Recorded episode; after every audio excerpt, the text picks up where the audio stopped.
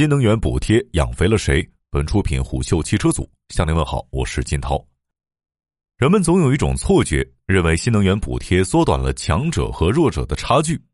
但事实上，新能源汽车的补贴本就偏向综合能力更强的车企。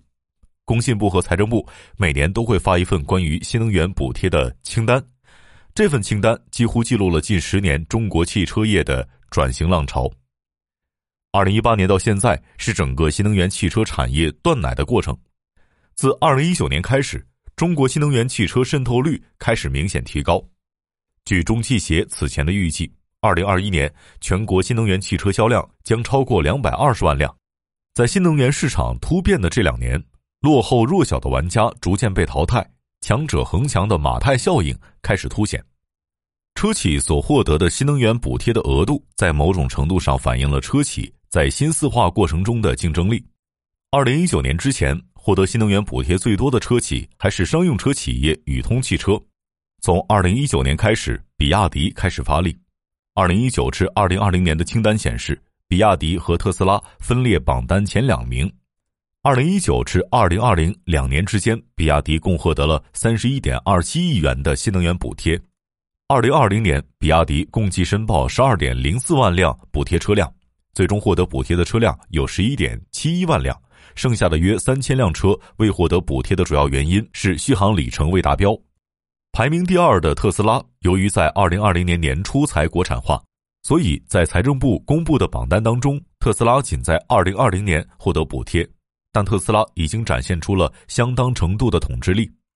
二零二零年，特斯拉获得了十四点六亿元的新能源补贴，分走了全年补贴的百分之十三点八。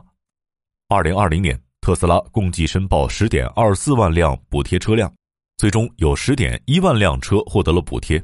耐人寻味的是，在特斯拉申报的补贴车辆当中，有一千三百九十四辆车需要进一步核算，还有少数车辆被注释为未按有关要求上传运行数据。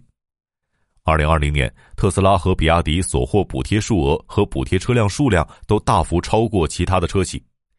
在这份清单当中，长城汽车所获补贴数额和补贴车辆位列第三，但被比亚迪和特斯拉拉开较大的差距。二零一九至二零二零年，长城获得九点三亿元的补贴，仅为比亚迪的约三分之一。二零二零年，长城申报补贴车辆为五点四万辆，仅有特斯拉的一半左右。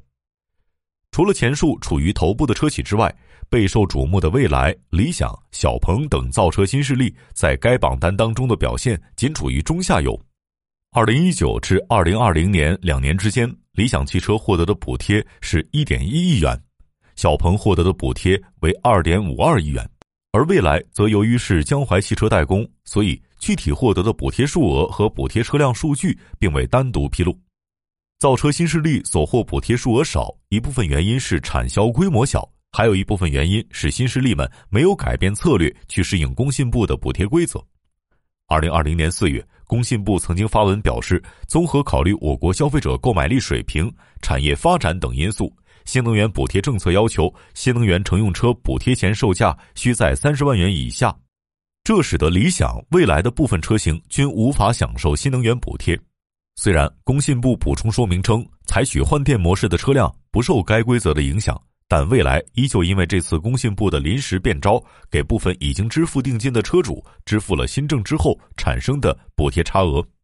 而工信部的这一政策发布之后，曾一度在新能源汽车业引发争议。对此，小鹏汽车董事长何小鹏在朋友圈表示：“特斯拉在中国的毛利率达到百分之三十，完全有可能适应政策新的变化，反而对部分合资和高端品牌的新 EV 产生更大的影响。”理想汽车 CEO 李想更是直言，补贴新政的规则设定是在精准助攻特斯拉打残国内的纯电动品牌。什么叫灭顶之灾？最后，特斯拉的价格策略也如两位新势力掌门人预测，国产 Model 3和 Model Y 售价先后打入三十万元以下的区间。此举也直接影响了特斯拉在中国的市场表现。一位汽车分析师对虎嗅表示。工信部当时换政策标准，是为在企业的技术路线、商业模式、产能规模和产品竞争力等维度进行综合考核，然后加速新能源汽车淘汰和整合。新能源补贴给到车企之后，车企有更多的单车调价空间，以让车型与燃油车来竞争。这一点比补贴直接给到企业的现金流更重要。对于新势力这种亏损规模比较大的企业而言，一两亿的补贴不会让他们扭亏为盈。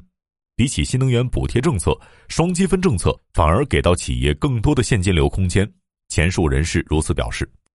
在经历早期新能源骗补乱象之后，财政部和工信部就对新能源汽车补贴政策做出了多次修改，包括对车辆续航里程提出要求，对运营车辆的行驶总里程等因素作出要求等等。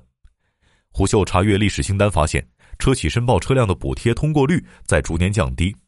二零一八年时，申报通过率达百分之九十九点一，而到二零二零年时，申报通过率则降至百分之九十四点二五。通过率降低的主要原因是工信部增加了补贴指标的严格程度及考核的项目数量。在财政部最新发布的通知当中，其对产业低碳化、资源节约及节能减排效果等都提出要求。这意味着车企在生产满足技术和质量指标车辆的同时，也需要对社会效益等更广泛的目标进行探索。随着补贴门槛逐步提高，部分企业就开始露出破绽。在本次披露的清单当中，上汽申报的1.7万辆车当中，有500多辆因为运营里程未达到工信部的要求，因此没有完成补贴申报。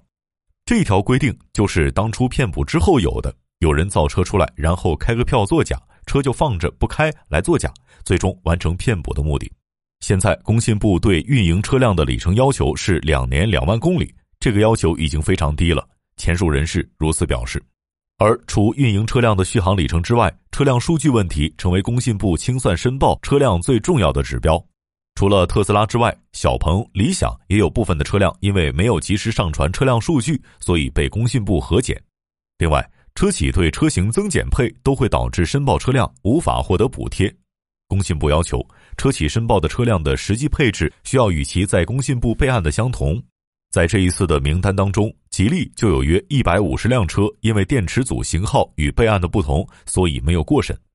江淮汽车则因为更换了供应商，导致约三千辆车无法通过工信部的审核。工信部给出的解释是，申报车辆的电池生产企业与备案信息不一致。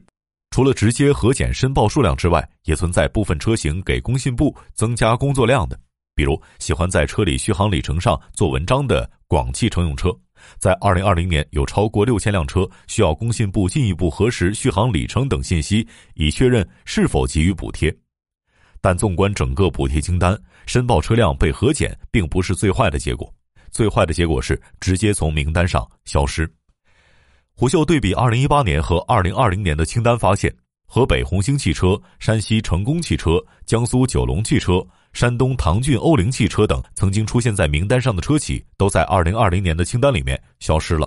这些消失的车企基本上都处于破产或者停止经营的状态。比如河北的红星汽车，目前已经成为了失信被执行人。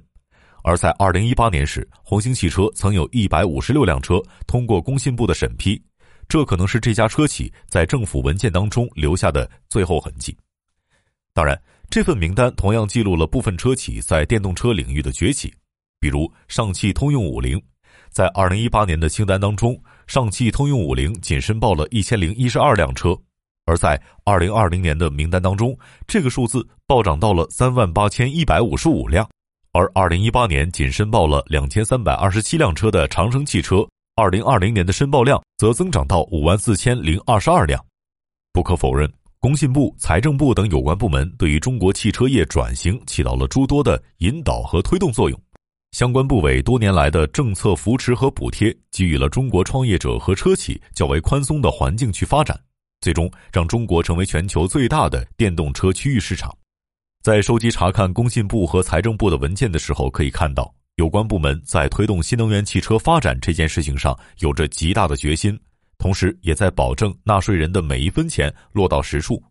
比如前面提到的山东唐骏欧铃汽车，在二零一八年仅有九辆车通过了补贴审批，但同样被工信部和财政部记录在案。部分车企仅有一辆车被核检，有关部门也会在后面备注上详细的原因。但在政府补贴新能源汽车的整个过程当中，也不乏被惯坏的车企。这些车企在温室中待了太久。以至于只学会了应付工信部的考核，没有能力应对真正的市场竞争。从二零二零年开始，政府对新能源汽车的补贴进一步退坡。根据二零二零年四月财政部等四部门发布的《关于完善新能源汽车推广应用财政补贴的政策的通知》，新能源汽车推广应用财政补贴政策实施期限延长到二零二二年底。原则上，二零二零至二零二二年补贴标准分别在上一年基础之上退坡百分之十、百分之二十、百分之三十。前述人士表示，补贴退坡已经是板上钉钉的事情，等明年补贴的金额几乎就可有可无了。而到时，工信部还有可能进一步拉高生产准入门槛。随着补贴的进一步退坡，一些车企就像是毫无准备的学生初入社会时一样，面对有规则的应试补贴，尚可以蒙混过关。但不知道，当他们离开了舒适的学校，面对无规则的市场考验的时候，该如何应对呢？商业洞听是虎嗅推出的一档音频节目，精选虎嗅耐听的文章，分享有洞见的商业故事。我是金涛，下期见。